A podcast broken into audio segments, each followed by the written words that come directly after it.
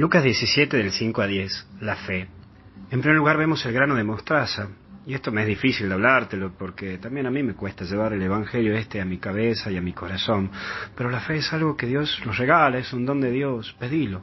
Y sabemos que no es fácil, cuesta muchísimo, cuesta a mí también, y me pongo a pensar en tantas personas que han sufrido en la vida con grandes dolores que no es fácil meterlo a la fe. Cuesta porque en la vida nos encontramos con muchas cosas, pero la fe ayuda muchísimo en esta vida. Y hay un segundo punto que es el poder, el poder que te da la fe, no un poder de la guita, de la plata, no, no, cuando hay fe la vida cambia y nos lleva a lugares que no nos imaginábamos y nos hace, entre comillas, invisibles e invencibles. Dios nunca te abandona. Y es hermoso saber lo que vos, con Dios, podés hacer, pero no te desanimes, podés lograr mucho. Y por último, los siervos inútiles. La primera manifestación de una persona con fe es el servicio. No dejes de servir.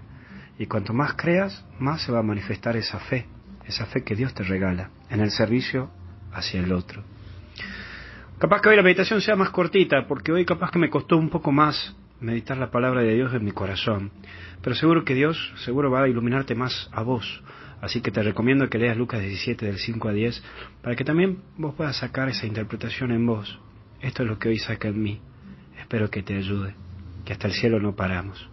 Que Dios te bendiga en el nombre del Padre, del Hijo y del Espíritu Santo. Y ánimo.